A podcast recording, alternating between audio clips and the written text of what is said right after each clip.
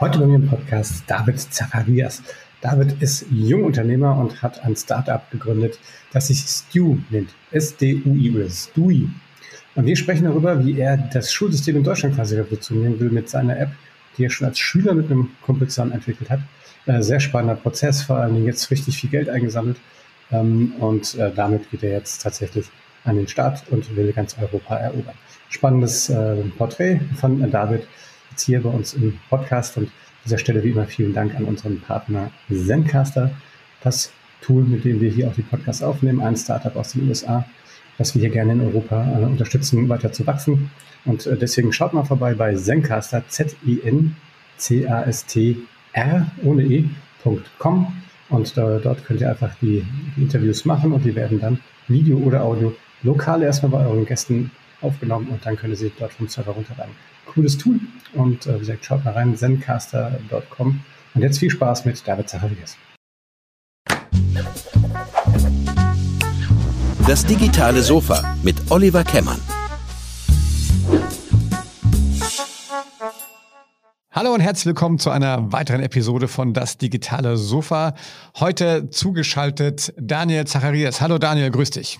Hi Olli, danke, dass ich da sein darf. Ja, du, wir haben ja auch, wir haben gerade überlegt, ne, knappe drei Jahre gebraucht, um diesen Podcast zu arrangieren, warum auch immer das so lange gedauert hat. Ich glaube, es hat so lange gedauert, weil du äh, kopfüber in Arbeit gesteckt hast. Du hast nämlich dein Startup richtig groß gemacht. Ähm, erzähl doch mal ein bisschen, vor allen Dingen, du sprichst jetzt, haben wir, sagen wir uns auch geeinigt, du sprichst den Namen deines Startups jetzt mal selber aus. Bitte schön, Ladies and Gentlemen. ja, der Name ist, ist, ist gar, gar, sieht, sieht gar nicht so schwer aus, ist aber schwer auszusprechen. Die Firma ist Stui. Ähm, wir bauen ähm, ein digitales Betriebssystem für Schulen. Das heißt, wir helfen der Schule quasi, ja, sich selbst online zu betreiben äh, und somit natürlich auch auf äh, zeitgemäße Dinge wie Covid etc. einzugehen und, äh, und Bildung hochzuhalten. Und ähm, ja, äh, freue mich auch heute im Podcast da einiges erzählen zu dürfen. Und natürlich leider erst jetzt drei Jahre später, aber letztes Jahr wie man wahrscheinlich erahnt durch Covid, war ein sehr, sehr rasantes Jahr, wo wir irgendwie von, ähm, ja, von, von 15 Mitarbeitern auf über 50 gewachsen sind und, und ähm, ja auch von ein paar hundert Schulen auf, auf über, über 3000 am Ende des Jahres. Ja, Wahnsinn, was eine Story. Ich glaube, wir haben wirklich vor drei Jahren ja, glaube ich, schon mal kurz telefoniert wenigstens. Da war das gerade, ging das gerade los, glaube ich, ne? Mhm. Äh, und muss dazu sagen, du sitzt, äh, ihr sitzt in Koblenz? Ja. Und, Stolze äh, Rheinland-Pfälzer. Ja, das wird die Malu freuen, ja, hier, was für Startup-Culture hier in Rheinland-Pfalz zu tun. Ähm, ja, ich würde sagen, fang doch erstmal wirklich vorne an. Ähm, vor drei Jahren, wie oder vor knapp vier Jahren, wie ging es denn los eigentlich? Wie bist du auf die Idee gekommen? die Firma ist jetzt, ist jetzt fast genau drei Jahre alt ähm, und äh, vor drei Jahren habe ich Abi gemacht. Ich glaube, damit hat viel, viel begonnen. Und zwar ähm, ein bisschen der untypische Weg zum Unternehmer, nicht aus der Hochschule oder aus irgendeiner Gründerhochschule oder aus irgendeiner anderen Firma heraus, sondern aus dem Abi. Ja, und ähm, das Projekt hatte schon natürlich in der Oberstufe angefangen. Ähm, ich glaube, die meisten kennen es, ähm, außer die, die jetzt vielleicht letztes Jahr erst in die Schule gekommen sind in Covid. Früher ist man noch zum, mit dem Bus zur Schule gefahren. Ja, ich, äh, der ein bisschen in Vor- aus Koblenz kommt, äh, tatsächlich mit, mit einem Bus eine halbe Stunde über den Landweg. Ja, man kämpft sich morgen aus dem Bett raus, geht zur Schule, kommt in der Schule an, erste Stunde fällt aus. Das macht man einmal, das macht man zweimal und irgendwann nervt es aber auch ein. Und ich habe gesagt, das kann doch nicht so schwer sein. Wir leben im 21. Jahrhundert und ähm, die Schulen kriegen es scheinbar nicht hin zu kommunizieren. Und ähm, ich bin so aufgewachsen und es hat mich so geprägt, dass es entweder zwei Möglichkeiten gibt. Möglichkeit eins ist, das zu akzeptieren und die Klappe zu halten. Oder zu meckern, aber dann auch zu machen. Und ähm, weil ich eine recht große Klappe habe, äh, habe ich dann gesagt, gut, dann muss man was dran machen und ähm, so ist quasi Stu entstanden. Ich habe dann Abi gemacht und ähm, die Firma auch dann kurzzeitig danach gegründet mit äh, Jan Micha, meinem technischen Co-Founder, äh, der dann auch ähm, ja, die Ideen, die wir haben, auch ins Produkt gebracht hat. Und was haben wir am Anfang gemacht? Ja, genau unser Problem gelöst. Ja, also einen digitalen Stundenplan quasi erzeugt, wo jeder kon sehen konnte, muss ich jetzt wirklich früh aufstehen, mich in den Bus setzen oder kann ich auch zu Hause bleiben? Und äh, von dem Zeitpunkt aus ist quasi die Reise losgegangen und ähm, haben dann in 2018 war es äh, ganz viel an der Idee rumgedeichselt, rumgearbeitet. Äh, 2019 das allererste Mal an weitere Schulen gebracht, noch immer mit dem reinen Ansatz, nur ähm, den Stundenplan online anzuzeigen und haben dann ganz, ganz stark gemerkt, dass in Schulen noch ganz vieles weitere nicht digital ist und auch Schulen ganz viel Unterstützung brauchen, weil ich glaube, oftmals ist die Erwartung eines Lehrers, dass er auch noch die IT etc. managt, aber darum geht's gar nicht. Der Lehrer ist Lehrer geworden, um die Schüler auf, zu unterrichten und auf das Leben vorzubereiten. Und wenn der halt von oben bis unten unter Arbeit hängt, die quasi die eines IT-Admins ist, dann läuft ziemlich was falsch in unserem Bildungssystem. Und ähm, das ist der Grund, warum wir gesagt haben, hey, wir bauen nicht nur mehr eine Stundenplan-App, sondern eine STUI OS oder ein Operating System, das in der Schule hilft, sich selbst zu betreiben. Und das geht dann heutzutage in 2021 von einem Newsfeed zu dem Stundenplan, der noch immer da ist, hin zu Messenger, Videokonferenz, Cloud, digitales Klassenbuch, quasi alles, was eine Schule braucht, um mit Eltern, Schülern und untereinander, untereinander, also die Lehrer untereinander zu kommunizieren und äh, ja, eine digitale Schule zu sein. Und ähm, ja, auch in der Zeit natürlich von den Mitarbeitern gewachsen, von den Schulen gewachsen. Heute sind wir knapp 100 Leute in Koblenz ähm, und ich glaube, wir sind trotzdem noch ganz, ganz am Anfang äh, von dem, was wir wirklich vorhaben, und zwar Schule auf den Kopf zu stellen und ähm, ja, digitale Bildung in ganz Europa zu verändern. Ähm, wie bist du das, war das schon mal dein Traum, irgendwie, dass du mal ein Unternehmen gründest? Oder war, war das wirklich so die, stimmt die Busgeschichte hier und du sagst, ah komm, dann muss ich es halt machen? Oder war das eigentlich schon immer? Nein.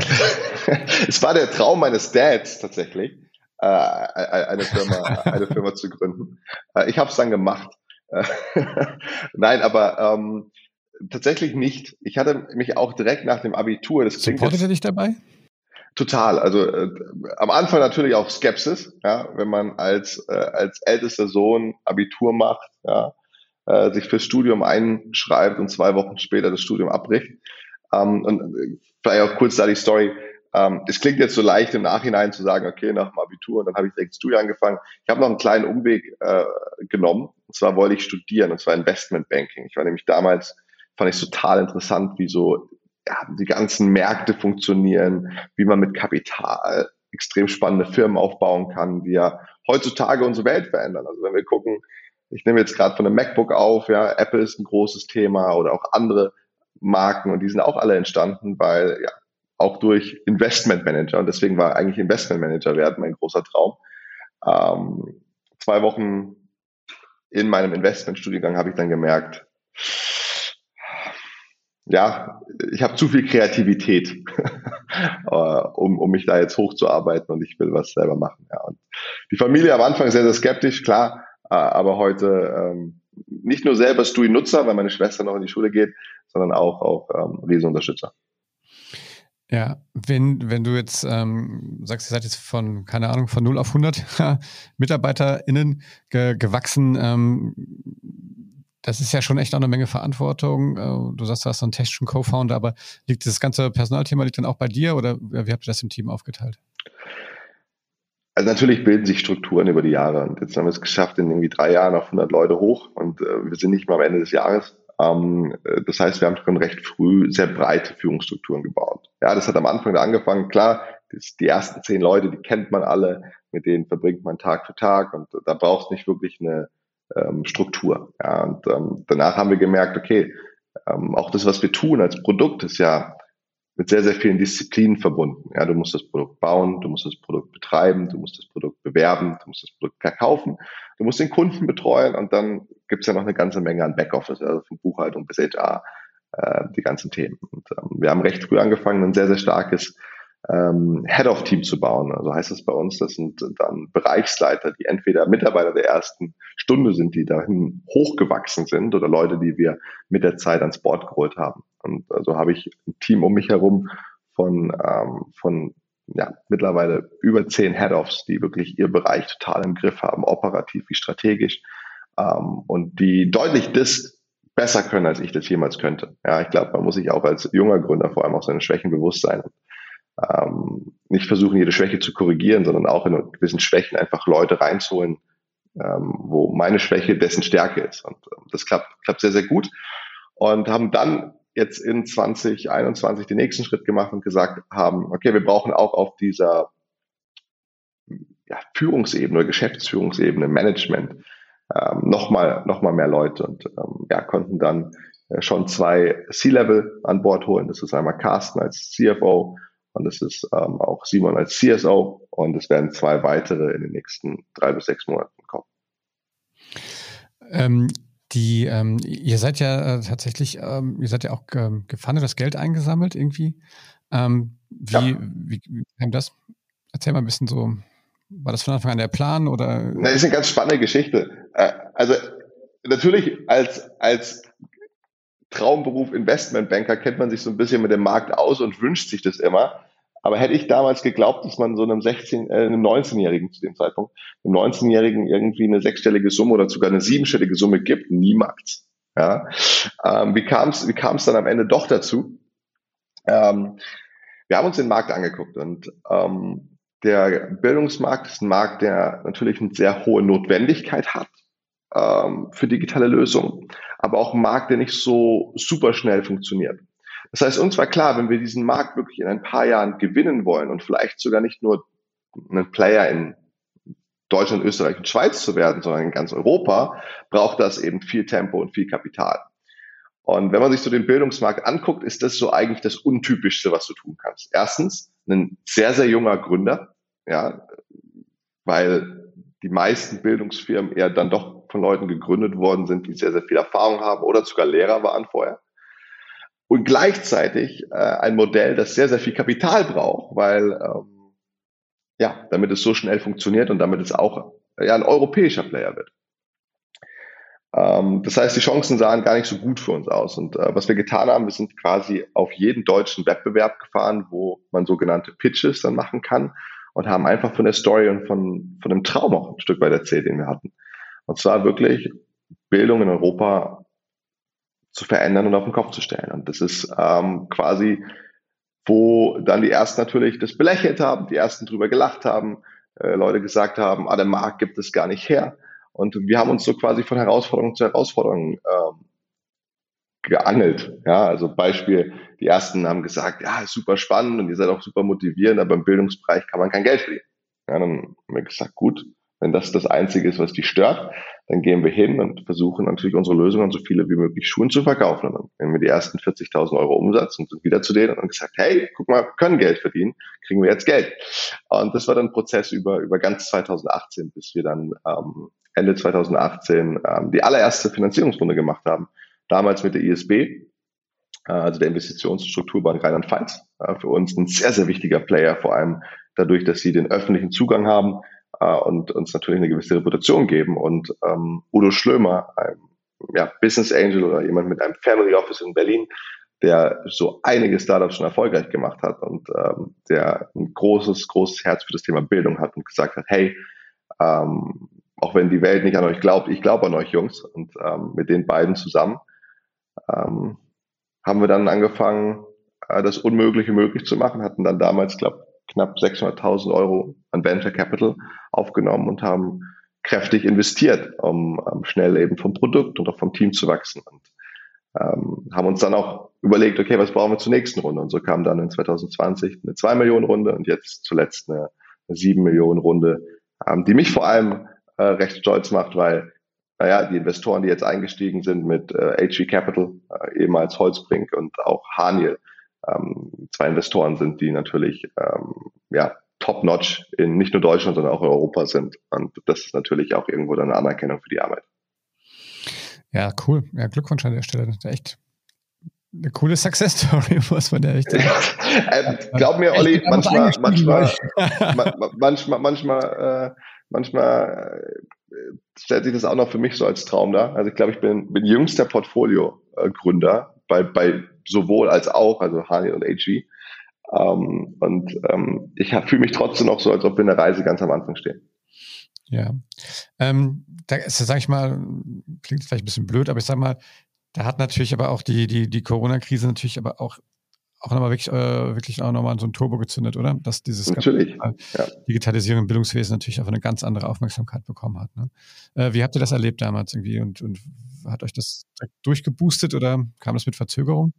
Es hat halt natürlich auch, also es hat eine Chance und auch Herausforderungen, wie jede Krise. Ähm, ich glaube, ähm, Covid hat natürlich einen Rieseneffekt gehabt und das ist, dass dieser ganze Bildungssegment ähm, ein Stück weit zwangsdigitalisiert worden ist. Also das, was vorher vielleicht zwei, drei Jahre gebraucht hat, ist in sechs bis neun Monaten passiert. Und vor allem im Thema Digitalisierung der Bildung ist das natürlich etwas, wo, wo wir profitiert von haben. Aber nicht nur profitiert, sondern es hat uns auch Herausforderungen gestellt. Ne? Weil auf unserer Product Roadmap stand keine Videokonferenz. Und dann war trotzdem die Videokonferenz das wichtigste Feature, das wir innerhalb von zwei Wochen entwickeln mussten. Ähm, oder auch das Thema Onboarding. Ja, also viele, auch andere Anbieter, genauso wie wir, haben am Anfang viel darauf gesetzt, die Schulen vor Ort onzuboarden. Ja, wenn aber jetzt irgendwie im Monat 100 Schulen ongeboardet werden wollen, kannst du die nicht alle besuchen. Und auch dann das Thema, wenn du dann noch diese 100 Schulen onboardest, wer betreut die denn? Das heißt, auch das Thema Mitarbeiter in, in so einer Zeit einzustellen, einzulernen, zu schulen, auch das Kulturgefühl, von dem so ein Startup ja viel, viel lebt, das zu vermitteln, waren auch alles Herausforderungen, durch die wir letztes Jahr mit äh, vielen Nachtschichten und vielen Wochenenden durchge durch, die uns durchgekämpft haben, sozusagen, ähm, um jetzt ähm, da zu stehen, wo wir heute sind. Und ähm, deswegen glauben wir, dass Covid natürlich einen sehr, sehr positiven Effekt hatte, weil es auch für uns vor Herausforderungen gestellt hat, die wiederum auch positiv sind. Aber auch gleichzeitig, dass die Relevanz nach Covid nicht, nicht abnimmt. Also wir sehen das in den Wachstumsraten, wir sehen uns in der Nutzung unseres Tools, dass wir auch jetzt nach Covid ähm, sogar teilweise stärkere Nutzungszahlen haben als vorher. Weil die digitale Schule, ähm, und da bin ich 100 Prozent von überzeugt, ähm, geht nicht mehr weg. Ja, ähm, da gibt es jetzt, ihr seid ja ein privater Anbieter, das heißt, wie ist denn euer Geschäftsmodell? Das heißt, die Schulen kaufen, kaufen die App quasi oder lizenzieren die? Wie geht das? Wie, wie ist euer Revenue-Modell?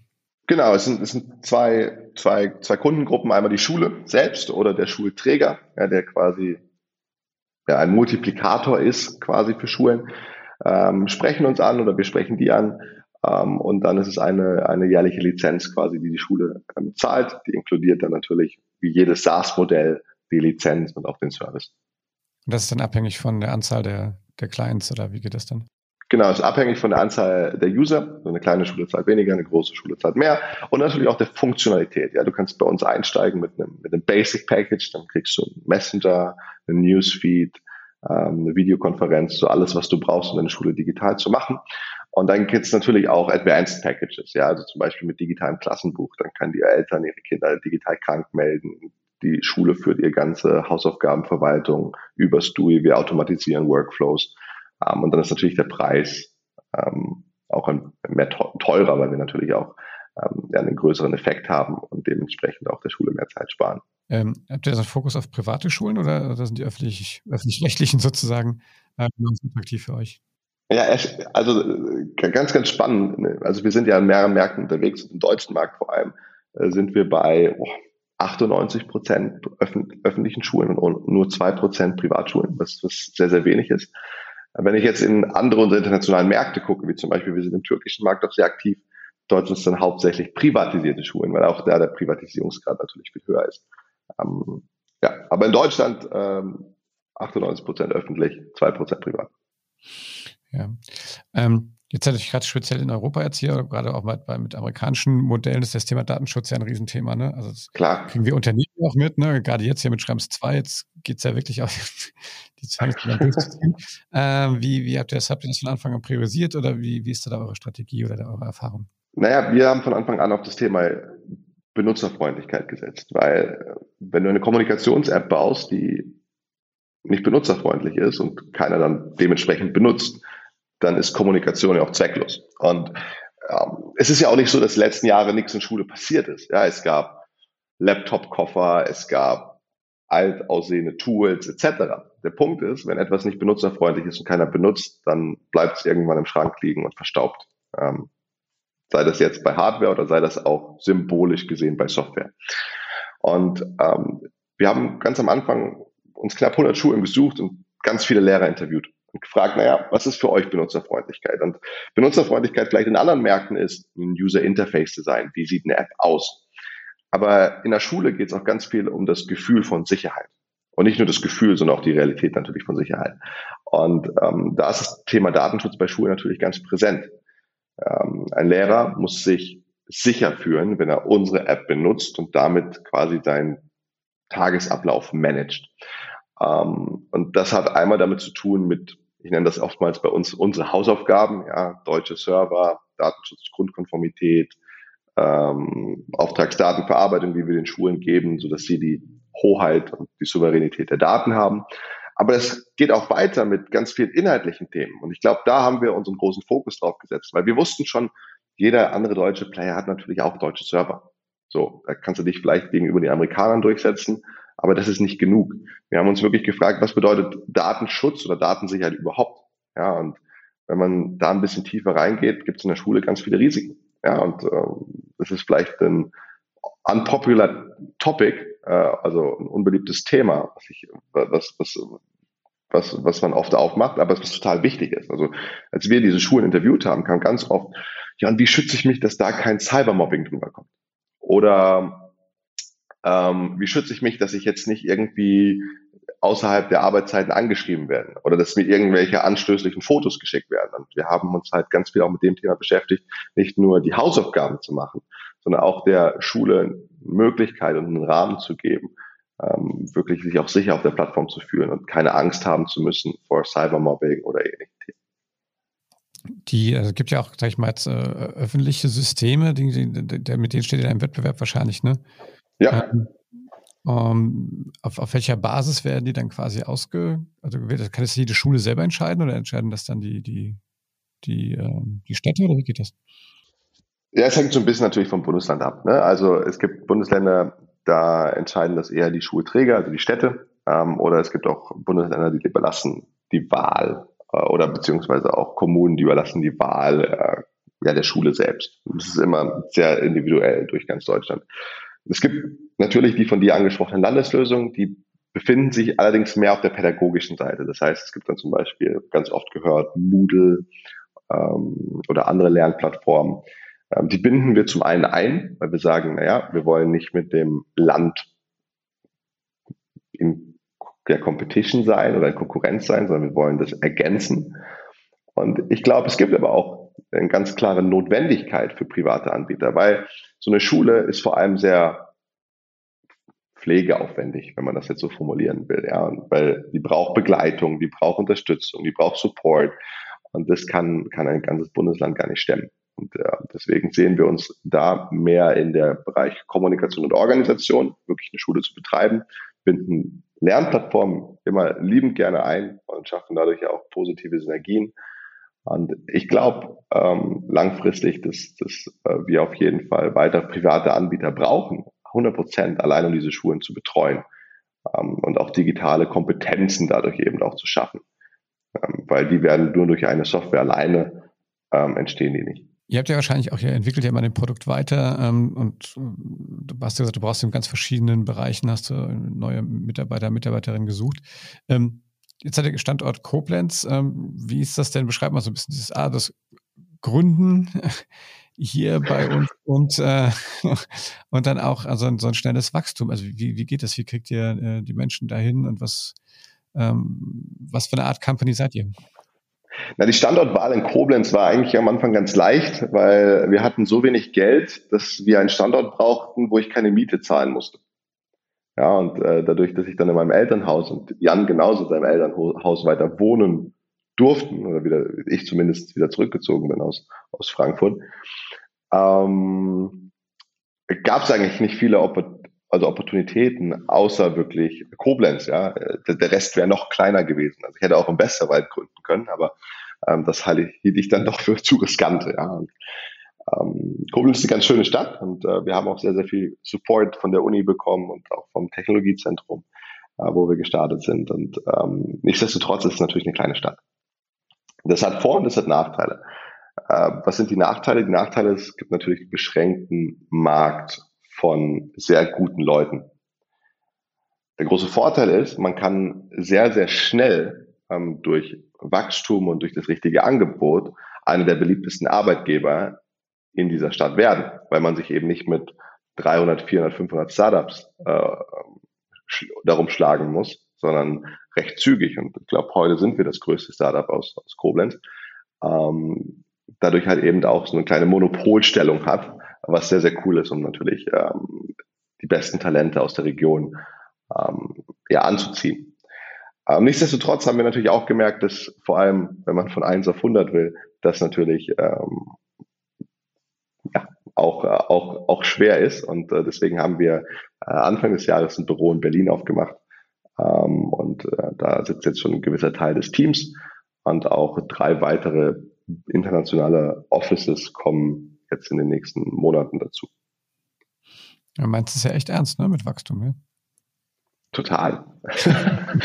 ich habe ich hab auch meinem Investor vorher geschrieben, äh, bevor ich hier in, in, in, den Podcast gekommen bin. Wir hatten heute Morgen ein Meeting und ein bisschen, bisschen was diskutiert, ein paar Pläne gemacht. Ich habe ihm auch äh, dann nochmal nach dem Meeting per, per WhatsApp geschrieben. Ähm, hey Felix, ich, wir machen das groß. Wir bauen hier wirklich einen globalen Champion. Und das ist, das ist der Anspruch, mit dem wir reingehen. Das ist der Anspruch, mit dem jeder Mitarbeiter äh, hier morgens auf die Arbeit kommt. Ähm, weil sonst könnte ich mir ja jetzt schon zufrieden geben. Wir haben eine Firma gebaut, die einen tollen Impact hat, die, die tolle Schulen äh, begleitet, die, die eine coole Mitarbeit, Mitarbeiterkultur hat. Aber ich glaube, wenn man wirklich das Bildungssystem verändern will, wirklich Fußabdruck hinterlassen will und wirklich, ja, wirklich das Bildungssystem auf den Kopf stellen will, dann muss man in allererster Linie wachsen, weil wenn man sich die Frage stellt, und das ist so das Gedankenexperiment, das ich mir immer mache, so wenn ich mir jetzt die Frage stelle, was ist, wenn es morgen nicht mehr gäbe? Ja, dann werden ganz viele Schulen enttäuscht und werden ganz viele Mitarbeiter enttäuscht. Aber man wird sich vielleicht sogar auch damit abfinden. Ja, in den nächsten Monaten wird man andere Lösungen einführen und man wird irgendwie bei der Schule machen können. Und das zeigt mir eigentlich, dass wir noch nicht einen groß genugen Impact auf ähm, das Schulwesen haben. Und ähm, da, wo wir hinwollen, ist, dass Stui nicht mehr wegzudenken ist äh, in der deutschen und in der europäischen Schule. Und dass wir so sehr das Ganze prägen können, um auch Deutschland wieder zu einem Spitzenreiter äh, oder Europa generell wieder zum Spitzenreiter für, für digitale Bildung zu machen. Und das ist der Anspruch. Das ist natürlich ein großer Traum. Der Weg dahin ist noch weit, aber wir haben die besten Leute an Bord, sei es auf Mitarbeiter- und Investorensicht. Und ich sehe keinen Weg, warum das nicht klappen sollte. Wie, ähm, wie habt ihr jetzt, ich meine, äh, wahrscheinlich ist ja, habt ihr auch viel Telearbeit, wie man ja so schön früher gesagt hat. Ja. ja. Ähm, ist das, äh, habt ihr wirklich viele Leute am Standort oder ist es das auch, dass ihr tatsächlich auch für Remote arbeitet? Äh, wir haben einen Großteil des Teams äh, tatsächlich äh, vor Ort, entweder in Berlin oder in, in Koblenz, weil ich glaube, dass, ähm, dass ganz viel von dem, was wir tun, ähm, durch Menschen passiert und ich glaube, dass dieses Team, wenn es sich auf dem Flur trifft, wenn es Ideen austauscht, ja, dass da einfach so viele Synergien entstehen, dass wir auch durch Covid hindurch versucht haben, alle Hygienemaßnahmen as possible umzusetzen, um möglichst viele Leute dauerhaft ähm, hier im Büro zu haben. Ja, deswegen, also wir sind ähm, anders als viele andere im Markt gar nicht so große Homeoffice-Fans. Also mal einen Tag oder ähnliches total okay. Aber wir wollen die Leute vor Ort haben und ähm, auch unsere Leute wollen nicht von zu Hause arbeiten. Ja, ist, äh, wie ist denn die Altersstruktur bei euch im Unternehmen? Alle so jung wie du, oder? Ja, glücklicherweise nicht. der, Großteil ist tatsächlich sogar älter. Ähm, ich glaube, unser Altersdurchschnitt liegt roundabout bei so 26, 27 Jahren. Mhm. Ähm, also trotzdem noch sehr jung. Ähm, das äh, ja, liegt wahrscheinlich auch ein Großteil an mir. Aber wir haben auch, auch Leute in, in den besten Zeiten ihres Lebens, also so in den 50ern, äh, die auch bei uns arbeiten da, ja, die trotzdem genauso cool sind. ja, das habe ich auch schon gehört, dass es Leute gibt, die über 50 sind und noch cool. Aber ähm, ja. ja. Ähm, ja, das, ähm, das cool. Wie geht's, ähm, wie geht's weiter? Internationales Wachstum ist klar. Gibt es auch schon Ideen? Ich meine, das ist natürlich äh, das, das System, was ihr da macht, das passt auf schulische Bildung, aber das passt natürlich auch auf auf, andere Bildungssysteme natürlich auch. Gibt es da auch schon Ideen, dass ihr auch in, in einem anderen Bereich als die Schule wird? Ja, also. Ja, Investor an gerade und sagt, komm, ich lege noch eine auf.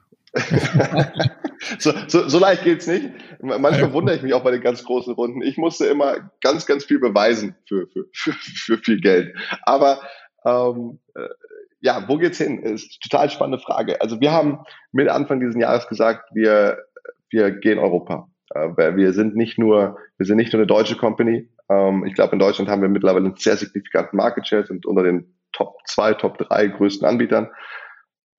Wir werden vermutlich Ende des Jahres größter Anbieter sein in Deutschland und äh, wir wollen Europa angreifen. Deswegen haben wir da ein Team aufgesetzt und das Team ist mittlerweile auch, glaube ich, jetzt zwischen fünf bis zehn Mitarbeiter groß. Die beschäftigen sich jeden Tag damit. In welches Land können wir? Wie gehen wir das Land an? Wie greifen wir das Land an? Das ist die Wachstumsstrategie, die wir Europa, in Europa haben. Gleichzeitig kommen natürlich auch mit dem Kapital Möglichkeiten. Also wir werden einmal weiter organisch wachsen, also durch unser eigenes Team heraus. Wir werden aber auch und sind aktuell auch sehr stark dabei, auch andere Marktteilnehmer äh, tatsächlich übernehmen, weil ähm, der Markt im Bildungsbereich ist sehr fragmentiert. Da gibt gewisse Möglichkeiten für, für M&A, wie man das so, so schön sagt. Und ähm, das wird sicherlich eine signifikante äh, Möglichkeit, auch sehr, sehr schnell zu wachsen. Ja, also jetzt ähm, von, von 100 Mitarbeitern schnell auf 3, 4, 500 Mitarbeiter zu kommen. Und das ist das, das, ist das Ziel. Ähm, wir machen heutzutage komplett K-12.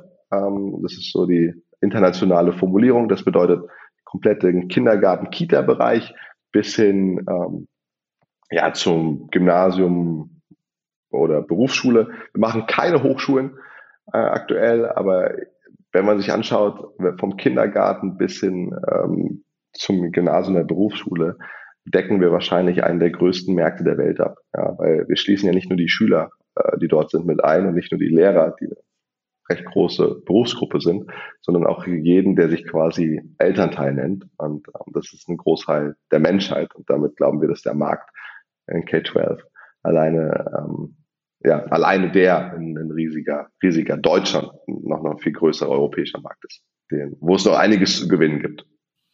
Also in der Türkei seid ihr ja schon drin, hast du gesagt. Also ist ja. das, äh, das heißt, ihr baut dann auch sozusagen dort vor Ort äh, lokale Vertriebsstrukturen dann auf? Also äh, wir sind heute in, in der Türkei äh, unterwegs, auch glaube mit einem Team vor, mit einem gewissen Teil des Teams auch vor Ort. Natürlich immer unterstützt durch unser deutsches Expansion-Team, das natürlich auch Leute hat, die muttersprachlich Türkisch sprechen. Ähm, aber wir haben auch die ersten Mitarbeiter vor Ort. Wir sind jetzt kurz davor, ein eigenes Office aufzumachen. Ich glaube, der Plan ist August aktuell. Ähm, und auch ähm, ja, schon eine ganz gewisse Zahl oder signifikante Zahl von Schulen, die dort online sind und unser Tool Day by Day nutzen. Ja, cool. Was, ähm, was würdest du sagen, jetzt so ähm, rückblickend, ähm, was war so, über was bist du am meisten bei dir selber überrascht, so jetzt aus, aus der Gründungsperspektive, was, was du stemmen musstest oder gestemmt hast? Also, das ist, das ist eine sehr gute Frage. Ähm, am meisten überrascht. Ich, ich glaube, ich kann das gar nicht auf einen Punkt runterbrechen, weil es fühlt sich noch immer manchmal für mich wie so ein Traum an. Also so ein kleiner Schüler, der äh, Lust hat, ja, irgendwie ähm, eine Firma zu bauen, die irgendwas verändert. Und irgendwie drei Jahre später merkt man schon, was für einen signifikanten Impact man hat. Aber die Zeit vergeht auch so schnell, dass man sich schon die nächsten Challenges so am Horizont wieder neu aufmacht und sagt, okay, die will ich, die will ich packen. Ich glaube, das, wo ich am meisten ja auch so ein Stück weit stolz auf mich selbst bin, ist es, die, die richtigen Leute um mich herum geschart zu haben. Ja, sei das auf Investorenperspektive oder auch auf Mitarbeiterperspektive. Ja, aber ich glaube, auch als junger Mensch, da kann man bei, bei, bei gewissem Erfolg oder ähnlichem kann man auch sehr leicht abdrehen. Ich glaube, ich hatte immer gute Leute um mich herum, die mich erstens am Boden gehalten haben, was sehr, sehr wichtig ist. Aber ich hatte auch immer ähm, eine gute Selbstreflektiertheit, was ich nicht kann und habe das nicht einfach nur stehen lassen, sondern habe dann gesagt, okay, ich brauche da Leute drumherum, die, die das vielleicht sogar als Stärke haben und das, das rocken können. Und ähm, ich bin da eigentlich am stolzesten, dass ich bereit war, Dinge abzugeben, ähm, weil ich wusste, dass Leute sie besser können. Und ich glaube, das hat auch Stewie dahin gebracht, wo wir heute sind. Also hätte ich alles versucht selber zu machen, ähm, dann würden wir noch irgendwo in der Küche bei meinen Eltern zu Hause sitzen und hätten vielleicht ein paar Schuhe mehr. Ja. Ja, Mensch, Daniel, super. Also echt eine tolle Geschichte. Es macht sehr viel Spaß, hier zuzuhören. Also man, man äh, hört quasi bei jedem Satz eigentlich deine Begeisterung raus äh, für das Thema vor allen Dingen, ähm, was ja wirklich, glaube ich, das haben wir alle jetzt gesehen, extrem wichtig ist, dass wir da äh, endlich ja nicht nur überhaupt was machen, sondern auch sozusagen die Rückstände, die wir da über die letzten Jahre angehäuft haben, aufholen und das Bildungswesen digitalisieren. Ähm, vielen, vielen Dank, dass du dir die Zeit genommen hast, mit mir hier äh, zu sprechen auf dem das digitale Sofa. Ich hoffe, das nächste Mal dauert es nicht wieder drei Jahre, bis wir uns. Ich hoffe nicht. Ja. Wir können ein jährliches Update machen. Das können wir gerne machen, ja. Und ähm, ja, wie gesagt, das war das digitale Sofa. Ähm, Wenn es euch gefallen hat, dann gebt uns einen Daumen hoch oder fünf Sterne bei Apple Podcast. Ihr findet uns auf allen Portalen, die ihr, ähm, wo man gute Podcasts findet. Wir bedanken uns bei unserem Partner Zencaster für die tolle äh, Produktion. Und ähm, ja, Daniel, dir viel, viel Erfolg. Ähm, mögen alle deine Geschäfte gut, gut ausgehen und äh, du deine Ziele erreichen. Schöne Grüße nach Danke, Olli. Ganz, ganz lieben Gruß zurück nach Mainz.